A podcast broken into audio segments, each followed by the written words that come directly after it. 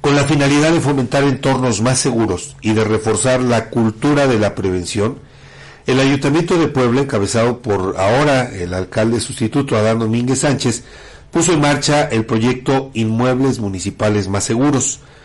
A través de la Secretaría de Gestión y Desarrollo Urbano, se implementó este proyecto en el que con apoyo de profesionales responsables externos en gestión integral de riesgos, se registraron 40 inmuebles municipales y se elaboraron sus respectivos programas internos de protección civil. Asimismo, se realizaron capacitaciones al personal que conforman las brigadas de los inmuebles y la supervisión e identificación de espacios seguros a efecto de salvaguardar la integridad de las personas que laboran y acuden a dichas instalaciones. Este proyecto fue posible gracias a la colaboración del personal de cada dependencia municipal. Esto lo dijo el alcalde en un comunicado.